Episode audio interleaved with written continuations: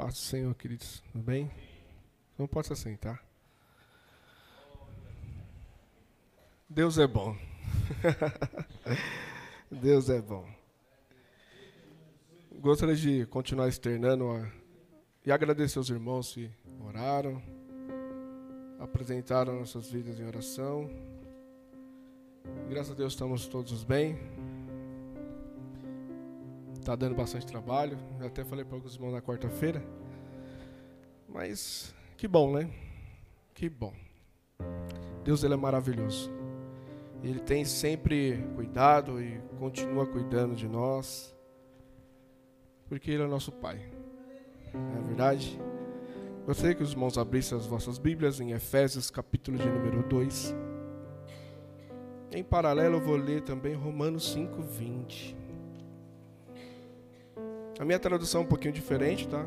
Eu gosto às vezes de usar ela, que é essa Bíblia, a mensagem de Jimmy Peterson. Ele tem um, uma tradução mais simples, fácil de compreender, sem dificuldades. Ali ia dizer assim: Não faz muito tempo vocês estavam atolados naquela velha vida podre de pecados. Haviam permitido que o mundo, que não sabe nada a respeito da vida, dissesse a vocês como viver enchia os, pulmão, os pulmões com a fumaça da incredulidade e exalavam desobediência.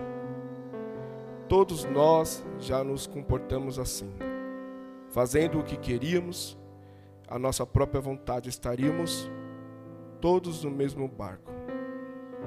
Mas, graças a Deus, que Ele não perdeu a paciência e nos exterminou. Em vez disso, com a sua imensa misericórdia e seu amor extravagante, ele nos abraçou, tirou-nos da nossa vida presa pelo pecado e nos fez vivo em Cristo. Agora Romanos 5, 20.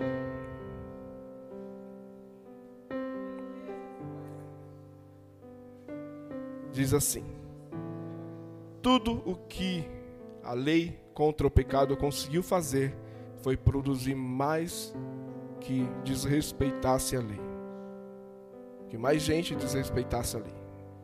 Mas o pecado não teve nenhuma chance de competir contra o perdão poderoso que chamamos graça. Na disputa entre o pecado e a graça, a graça vence como facilidade. Tudo que o pecado pode fazer é nos ameaçar com a morte. Já a graça uma vez que Deus está consertando as coisas por meio do Messias, nos convida à vida, uma vida que continua para sempre e que jamais terá fim. E eu gostaria justamente de falar sobre esta graça, a graça que nos traz o triunfo sobre o pecado, um Deus que é tão poderoso, que na sua infinita graça e misericórdia nos alcançou nos deu o grande privilégio e a oportunidade de estar aqui nesta noite e receber este amor com extravagância que foi derramado por Ele na cruz do Calvário. Às vezes nós não compreendemos o porquê que viemos à igreja, o porquê servimos a Deus. Isso nos mostra e nos prova que o que nós fazemos aqui foi porque Ele um dia lá no início de tudo, antes da fundação do mundo, Ele decidiu me amar e te amar. E às vezes nós nos deparamos com a vida que vivemos e se esquecemos desse detalhe tão importante que faz parte da vida cristã. E Romanos ele deixa muito claro quando fala sobre essa graça que superabunda sobre o pecado. Porque às vezes nós estamos tão atolados na nossa vida de miséria e de uma mesmice espiritual esfriada. E que se esquecemos que o nosso Deus está todos os dias nos convidando a aceitar, a conviver, a ter a plenitude dessa graça vivida todos os dias em nossos corações. E essa é a reflexão que eu quero trazer para mim para você. Porque o nosso grande adversário, o saqueador de almas, ele quer fazer com que eu e você venhamos se esquecer todos os dias dessa graça que o Senhor tem nos dado. desse favor imerecido, dessa dádiva, desse presente. Porque assim como o segundo Adão é maior do que o primeiro, assim a lei que veio, Jesus ele veio para tão somente acrescentar ainda mais aquilo que faltava, porque a lei ela, ela, ela seguia e ela servia e serve, servia para o tempo de, do povo de Israel apenas para um, como se fosse um, um guia. Era como se fosse um guia, alguém pegando a sua mão e te levando a um determinado lugar. Só que essa lei apenas mostrava a necessidade que eu e você tínhamos de mudar, ou só externava quem somos como homem, pecadores. Ele só mostrava com mais nitidez o pecado que nós temos. Mas aí vem Jesus. Vem Jesus e nos dá agora a oportunidade e o privilégio de conseguir lutar, não através das nossas forças humanas, mas através de uma graça extraordinária que vem dele e faz com que nós podemos lutar todos os dias e ter fé, alegria. Alegria, queridos, uma coisa que hoje está minguando na vida dos nossos irmãos, muitos conhecidos nossos. Quantas pessoas procuram uma felicidade que é momentânea, mas a alegria plena, que a alegria ela é diferente de felicidade, a felicidade é circunstancial. Agora a alegria é plena, ela vem da alma. E só quem pode produzir isso é Cristo, é através de nós. É a graça de Deus derramada. Então, se você veio aqui nesta noite com o seu coração pesado, se você veio aqui nessa noite se achando, se achando insuficiente, achando que você não tem mérito, que você não tem, não tem dignidade diante de Deus, eu venho te lembrar que a graça ela pode fazer tudo isso. A graça, ela pode te trazer uma paz que o mundo não pode te dar. Mas esse Deus poderoso e maravilhoso pode fazer. Então, segundo Francis Chan, ele diz assim que a lei não torna as pessoas pecadoras, mas simplesmente torna mais explícito o fato de que elas são pecadoras. Então, às vezes, o nosso adversário, ele quer fazer isso. Ele quer lançar no nosso rosto, lançar na nossa face as nossas falhas e limitações. Mas o que você e eu, o que nós juntos precisamos compreender é que se existe um Cristo que morreu na cruz do Calvário, não há pecado que ele não possa perdoar. Não há nada da qual o inimigo venha lançar na minha face, na sua face, da qual não for lançado aos pés da cruz, não possa ser perdoado. Às vezes aquilo que você às vezes fica remoendo na sua mente, se achando indigno de estar diante de Deus. Deus hoje ele te livra dessa culpa, porque a graça dele é maior na sua vida. O amor dele superabundou, transbordou, sem medidas o Senhor não calculou o amor dele para derramar sobre a sua vida. Ele simplesmente doou tudo aquilo que ele tinha. Ele entregou o máximo que ele tinha por você, para que você pudesse ter alegria plena, mesmo em meio à dificuldade, mesmo em meio à adversidade da vida, mesmo em meio ao tempos onde você se sente tão fraco, a ponto de você não consegue estar na casa do Senhor. A graça dele te dá essa força que você precisa para caminhar. Porque nós vivemos tempos, querido, onde nós às vezes estamos se esvaziando da presença de Deus, se esquecendo de se encher dele. Não há motor que não funcione sem combustível. E não há cristão que não continue na presença de Deus sem estar cheio da presença de Deus. Então você precisa se encher da graça dele.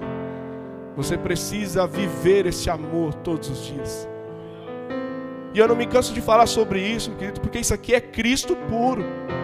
Não tem como falar do Evangelho sem falar daquilo que Jesus fez por nós. E se você que está aqui ainda não ouviu esta palavra, o Senhor quer falar com você.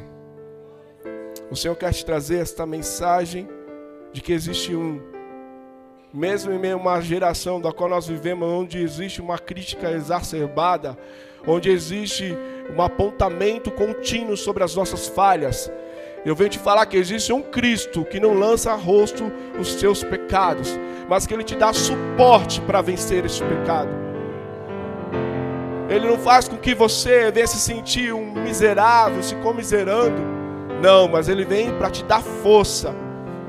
A palavra dele diz assim: ó, Vinde a mim, todos que estáis cansados, sobrecarregados, e eu vos aliviarei. Essa é a palavra de Deus para todos nós. É isso que o Senhor quer nos dar todos os dias, para que amanhã, na segunda-feira, você possa ter um pouco mais de força para caminhar. Você possa ter um combustível para continuar na sua caminhada. Deus, ele deu a lei por intermédio de Moisés, não para substituir a graça, mas para revelar a necessidade do ser humano de receber essa graça. Então a lei ela só veio simplesmente para confirmar a necessidade que nós temos de depender inteiramente da graça de Deus. Aquela lei lançada por Moisés, ela veio com série de, de pontuações da qual eu preciso seguir. Só que olhando para aquilo ali, o Jonas não consegue, mas Jesus vem, ó, olha para isso aqui, você não consegue, mas olha para mim. Em mim você consegue. Quando você tem Cristo, você consegue vencer. Quando Cristo está dentro de você, você consegue lutar. E Paulo sabia muito bem disso, quando ele falava que o que lhe fazia vencer todos os dias o seu eu era quando ele crucificava a sua carne na cruz, para que o Espírito Santo pudesse habitar inteiramente na sua vida. Então a graça, ela é maior que o seu pecado. Você compreende isso? Você entende esta palavra? A graça, ela é superior ao seu sofrimento. Uma vez que você entende isso, você está livre. Você está liberto das algemas, das amarras que o adversário tende a nos aprisionar, fazer com que você fique estagnado, parado, inerte, sem mudança. Mas para que essa graça venha surtir efeito na minha vida, eu preciso tomar uma posição. Deus ele quer derramar esta graça infinita sobre nós. Mas eu não posso estar preso e aprisionado naquilo que está lá atrás. Eu preciso viver uma vida nova todos os dias através da vida de Cristo. Gálatas 3:24, ela diz que a, a, lei ela servia como aio. O que, que é aio? Aio vem da palavra grega, que é um escravo que tinha a tarefa de cuidar de uma criança até que ela chegasse à fase adulta. Então a lei veio para isso para conduzir o povo a chegar ao ponto que ele precisasse compreender. Bom, eu entendo tudo, mas não consigo vencer tudo. Mas agora Cristo em mim, eu entendo que eu preciso depender todos os dias dele. Para que essa graça venha realmente superabundar na minha vida, a minha mente precisa estar transformada na mente de Cristo. Em segundo, a graça, ela aniquila o reinado do pecado. Sabe por quê, querido? Às vezes, a gente, como eu já mencionei no começo, nós falhamos, nós erramos. Às vezes nós saímos do eixo, mas às vezes nós não nos perdoamos. E eu fiquei pensando sobre falar sobre isso. Mas Deus ele sabe de tudo, né? A palavra de Deus diz lá em 1 João 3:20 que se o teu coração ele te condena, maior é Deus que o teu coração. Às vezes o nosso sentimento ele tende a nos enganar. Justamente nos colocando numa posição de invalidação diante de Deus. Mas essa graça essa graça maravilhosa, graça de Deus, ela, ela vem para que eu venha compreender que através dessa graça eu tenho condições de lutar e vencer, e que tudo aquilo que um dia, ou que ainda existe em mim, venha me fazer com que a minha vida espiritual venha diminuir ou deixar de crescer. Jesus, ele fala que o teu coração ele não pode condenar, as tuas emoções não pode condenar. Porque o que, o que Deus perdoou, quem sou eu para dizer que não? Porque agindo Deus, quem impedirá? Se o Deus poderoso ele age, quem sou eu para dizer contra isso? Se Deus ele te perdoou, quem é o teu parente para dizer que não? Se foi Deus que te deu uma liberdade nova em Cristo, quem é aquele que está querendo te acusar? Quem é Sambalat Tobias está querendo impedir o agir de Deus na tua vida através da tua casa? Se Deus falou que você tem a graça dele sobre a tua vida, quem é aquele enviado que vai fazer com que os planos de Deus sobre a tua vida venham cair por terra e que aquilo que Deus te prometeu lá no passado não será não vai se cumprir hoje, porque você viveu uma vida diferente ou porque aquilo que você fez no passado é, a, desabilitou as promessas de Deus sobre a tua vida? Não, não, não. É vida nova. Todos os dias o Senhor nos dá a oportunidade de viver algo novo na presença dEle. Quando verdadeiramente eu tenho uma mente transformada pela graça. E Davi, ele tinha essa sensibilidade. Eu gosto de Salmos, Salmos de Davi, que Davi, ele sempre foi muito franco com tudo aquilo que ele transmitia. E a Bíblia sempre é muito franca, mostrando que a gente não é nenhum santo, nem é um super crente. A gente são pessoas limitadas, dependentes da graça todos os dias. E Davi, quando no Salmo 139, 23, 24, ele pede para que Deus venha sondar o seu coração. Você tem coragem de fazer uma coisa dessa? Eu fiquei me pensando sobre isso. Eu teria um certo temor, né? Porque, imagina, sonda-me, ó Deus, esquadrinha o meu coração. Imagina, se Deus se você orando a Deus pedisse, pedisse para que Ele sondasse o seu coração, o que será que Ele ia achar aí dentro? Qual será os cômodos do teu coração que Deus ia entrar e ia achar dentro desses cômodos? Isso é compreender o que a graça faz em nós. É saber que tudo é Ele que faz. E ainda o salmista ele faz assim: ainda prova-me. Faz um teste, Senhor. Veja se existe alguma coisa realmente que precisa mudar. E na sequência, ele, na sequência ele fala: Veja se há algum caminho mal. Se tem alguma coisa que eu não estou enxergando, Senhor, me mostra. Porque eu quero viver essa graça todos os dias da minha vida. E no ápice da, da vida de Davi, quando ele cometeu aquele pecado de adultério, ele ainda assim insistiu. Ele falou: Senhor, perdoa-me, ó Deus. Quem sente a graça, quem vive a graça, não consegue estar vivendo uma vida distante dessa graça. Tanto é que no Salmo 51 ele fala: Senhor, retira tudo, tudo de mim, mas não retira a tua presença. Você sente falta da presença do Eterno? Você sente falta da presença de Deus quando você está no seu dia a dia?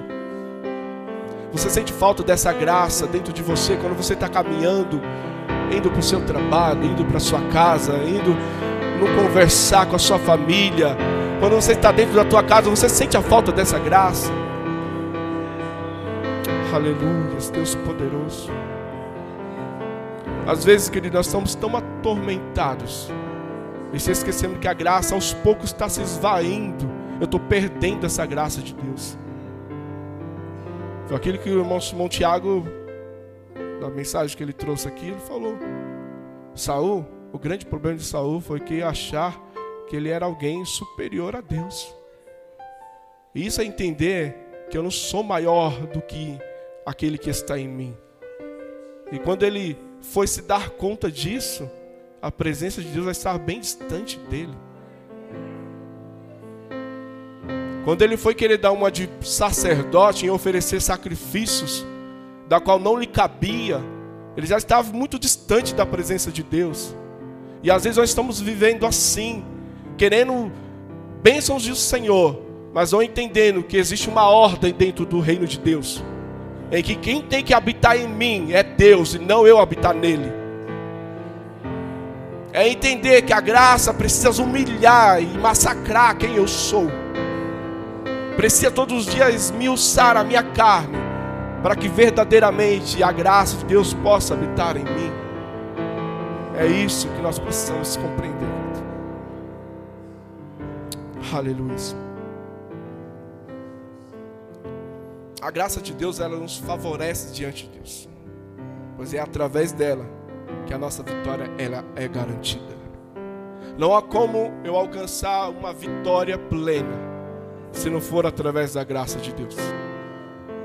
Não tem como eu batalhar, querido, e achar que o Jonas com as suas forças, com a sua luta humana, ou com o seu falar, com o seu agir, ele vai vencer alguma coisa. O dia que eu achar que eu sou autossuficiente, é o dia que eu vou me tornar um Saul. Porque eu preciso ser como Davi, me humilhar todos os dias, diminuir todos os dias, para que ele possa crescer em mim. Você veja que o reino de Deus ele funciona de maneira inversa. Eu não posso ser, eu tenho que deixar de ser. Uma árvore para que ela possa crescer com força, ela cria a raiz primeiro para baixo, não para cima. Porque se ela crescer para cima, quando o vento vier, o que acontece com ela? Ela vai para o chão. Então a graça me habilita a ter força para lutar. Mas para isso, preciso criar raízes. E às vezes essa raiz, que eu, quando eu preciso criar essas raízes, ela não é vista. Às vezes é no particular, é no secreto. Isso ninguém quer. Às vezes nós queremos primeiro o holofote. Nós queremos primeiro ser visto. Ser visto como alguém abençoado, ser visto como alguém cheio, ser visto. Não. O trabalho é inverso. Faz no teu quarto. A palavra diz assim: ó, fecha a porta do teu quarto em secreto, que o teu Deus, em secreto, ele vai te enxergar. Então eu preciso realmente todos os dias para que a graça possa realmente triunfar na minha vida e eu consiga vencer todos os dias aquilo que precisa ser vencido, eu preciso me humilhar diante de Deus. E às vezes a humilhação parece que dói, né, querido? Dói, dói. Às vezes dói ouvir a verdade de Deus. Mas eu falo que nem às vezes eu conversava com a Tauana. Dói, mas dói, mas traz cura. Essa é uma verdade. Às vezes ouço algumas coisas de Deus sobre mim mesmo que às vezes dói em mim. Mas sabe o que é mais maravilhoso? É compreender que tudo aquilo que Deus faz em mim é para me moldar para algo maior. O Jonas jamais será quem ele é se ele não passar por um processo de moldagem. Eu nunca vou ser quem eu quero. Eu nunca vou ser aquilo que Deus quer de mim se eu não passar pelo processo. E a graça só vai, eu só vou compreender, porque às vezes nós, nós confundimos a graça. Nós achamos que Deus ele é tão bom que eu posso fazer o que eu quero, e não é assim que funciona. Como tudo na vida, quanto mais no reino de Deus existem regras e eu preciso obedecer à lei de Deus.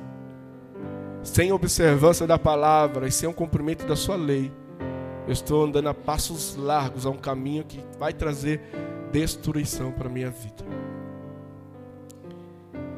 Então, primeiro, a graça ela é maior que o meu pecado. Segundo, a graça ela aniquila o reinado do pecado na minha vida. Uma vez que a graça entrou na minha vida, o pecado não tem mais poder sobre mim, porque a vida agora que eu vivo é a vida de Deus. E é através dele que eu vou conseguir vencer. É através dele que eu vou conseguir caminhar todos os dias. E terceiro, a graça dá ao homem vida eterna. Essa esse é o papel da graça de Deus. Me conduzir a uma vida para além desta vida. Uma vida que não está atrelada àquilo que eu sou aqui nessa terra. Assim que eu serei lá em cima. Mateus 6 diz, né? Mas ajuntai primeiramente tesouros no céu. A minha preocupação tem que ser o céu. Eu preciso trabalhar para construir a minha casa no céu. Eu preciso todos os dias trabalhar para que a minha mansão celestial possa estar garantida. Então o reinado do pecado produz morte, mas o reinado da graça oferece vida eterna mediante Jesus Cristo de Nazaré. Isso é entender, querido, que a graça ela abre portais. Portais para um pecador que precisa de uma casa que seja eterna. Porque essa casa terrena, um dia ela vai ser destruída. O que me resta é realmente construir aquilo que o ladrão não pode roubar, nem minar, nem a ferrugem e a traça consome. Mas qual tem sido a nossa preocupação? Aonde eu tenho gastado todas as minhas energias e forças? Hoje de manhã nós estávamos conversando aqui na escola dominical a respeito da família. Isso é uma das coisas que você precisa e pode fazer para melhorar a sua convivência com a presença de Deus. Ouvir a sua palavra, querido, isso é importante. Não perca, um parênteses aqui, não perca a oportunidade de aprender a palavra de Deus. Porque ela é um, é um guia para uma vida de santificação. E sem ela nós não veremos ao Senhor. E o caminho para a santificação é Jesus. E como eu vou caminhar por este caminho sem conhecer o caminho? É só através dele. Não podemos mais brincar com aquilo que é sério para a nossa alma. Às vezes eu me pego em, muito temoroso quanto a isso. Porque nós estamos vivemos um tempo tão caótico, onde as pessoas estão tão distantes, às vezes tão preocupadas em apenas buscar o seu bem-estar, estar se esquecendo daquilo que é vindouro. Essa palavra que eu estou aqui trazendo para os irmãos, ela falou, antes de falar contigo, ela falou comigo. Eu preciso viver mais esta graça. Mas se eu estou transmitindo, é porque o Espírito Santo também quer que nós entendemos como coletivo que eu preciso valorizar mais a presença que o Senhor tem nos dado. Tem um professor norte-americano chamado Sproul, é um escritor, escreveu bastante livros conhecidos. Eu estava vendo um, testemunho dele, ele contando que ele sendo professor na universidade de introdução ao Antigo Testamento, lá nos Estados Unidos, ele pegou uma classe de 250 calouros e no primeiro dia de aula ele já passou o cronograma da aula dele, das matérias que viriam, do que seria feito. E nessa matéria ele falou assim: ó, durante o, o, a quantidade do curso tem três trabalhos que eu vou exigir de vocês. O primeiro trabalho será entregue dia 30 de setembro, o segundo 30 de outubro e o terceiro 30 de novembro. Nessa ordem, nesses dias. Ele falou: Não vou tolerar atrasos. Aí chegou o dia, dia 30 de setembro. Bom, eu falei que era uma classe de 250 alunos. Quem é aluno de faculdade sabe como funciona. 225 alunos entregaram, 25 esqueceram. Eu ainda brinquei, acho que eu estava no meio desses 25. E esses 25 ficaram apavorados. Falou, professor, eu esqueci. Eu esqueci. Mas por favor, dá uma chance, nos ajuda. Aí ele ficou olhando para eles assim. Tudo bem, vou dar mais uma chance. Vou te dar mais três dias para vocês me entregarem. Maravilha. Ufa, conseguiram. Na próxima entrega do trabalho, que foi dia 30 de outubro, o que, que aconteceu? 200 alunos chegaram com o trabalho pronto, 50 não trouxeram. Aí foi a mesma desculpa. Professor, sabe como é que é, né? Só que aí o negócio já ficou mais tranquilo. Como ele perdoou na primeira, pode ser que na segunda seria a mesma coisa. Às vezes, professor, esqueci.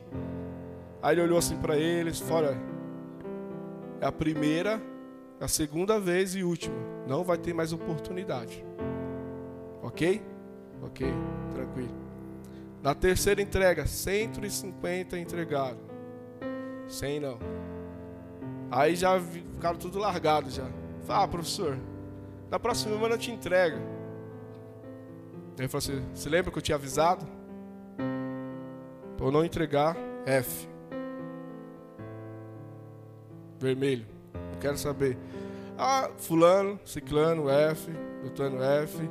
Você trouxe, não trouxe F. Aí alguém no meio da multidão gritou.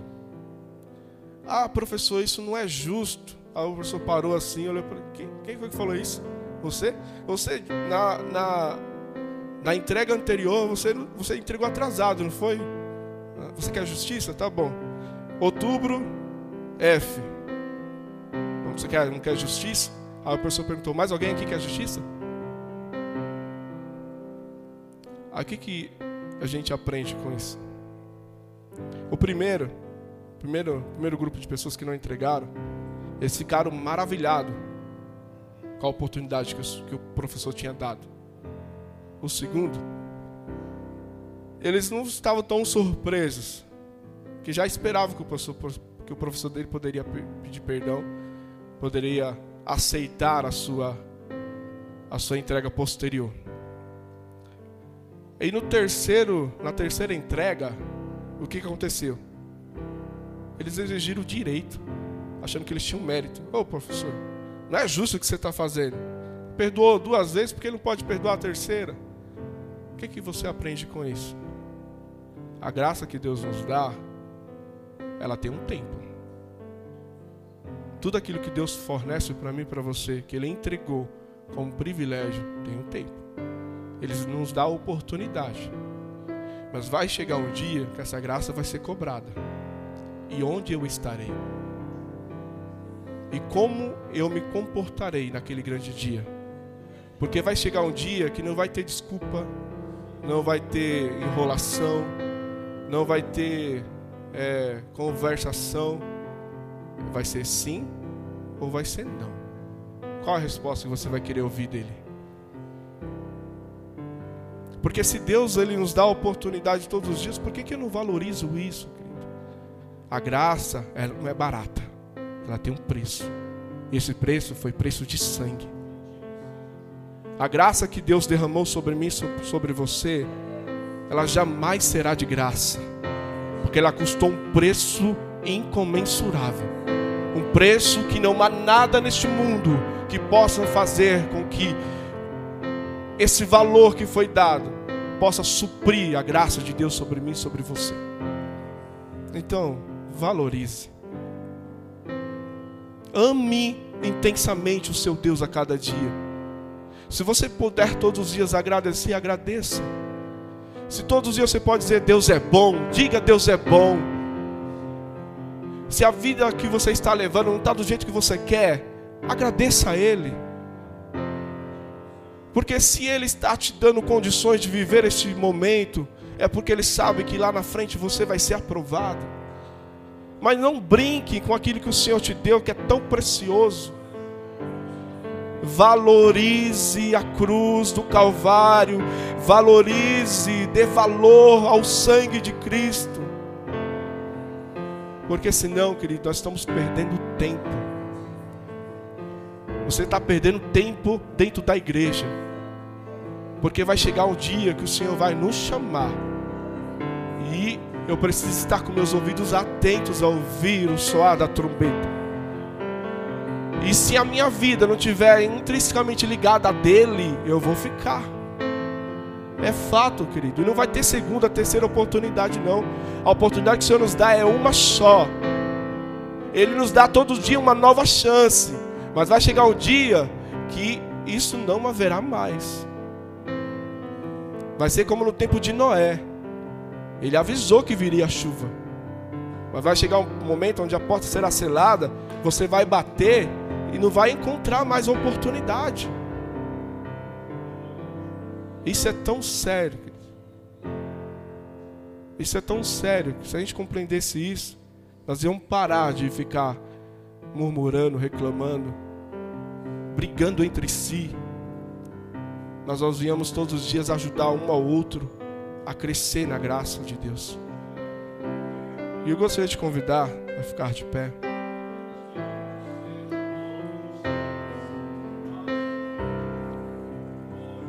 Eu quero que você ponha a mão no seu coração em tudo aquilo que foi ministrado nesta noite. Que o Espírito Santo ele possa falar com mais clareza ao seu coração. Que o Espírito Santo possa no decorrer dessa semana que você possa ruminar esta palavra e que ela possa fazer e surtir o efeito que ela precisa. Porque nós precisamos e nós estamos vivendo dias trabalhosos.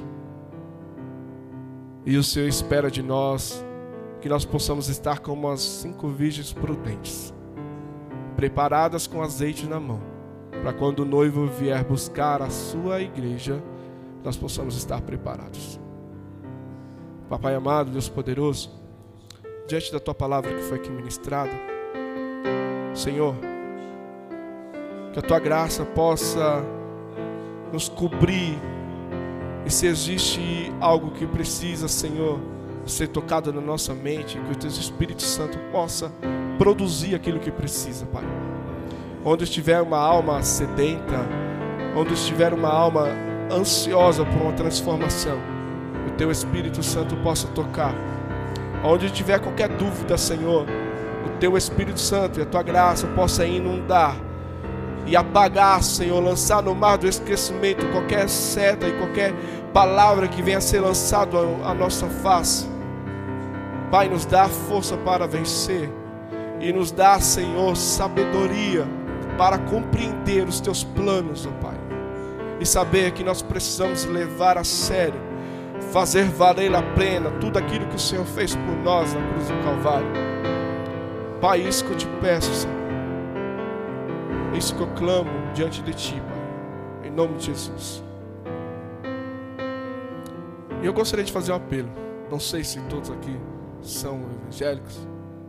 Se você ouviu essa palavra, se você sentiu de Deus que você precisa retornar ao caminho, voltar a, a viver essa graça plena em você, eu faço o apelo.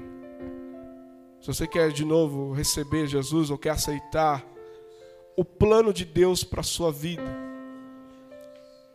porque não sou eu que aceito, mas é Ele que te convida a viver a vida dele todos os dias. Se existe alguém, a oportunidade está aberta. Mas que você nunca se esqueça que nós tendemos a não valorizar aquilo que ganhamos, porque não tivemos nenhum mérito para isso. Mas o dia que você compreender o valor que tem isso, você vai querer todos os dias almejar essa graça, viver essa graça, caminhar com essa graça e não perder essa graça por nada. Amém? Que o Senhor possa te abençoar, que o Senhor possa enriquecer a sua vida e que essa palavra possa trabalhar em seu coração durante essa semana. Amém? Você agradeço a oportunidade.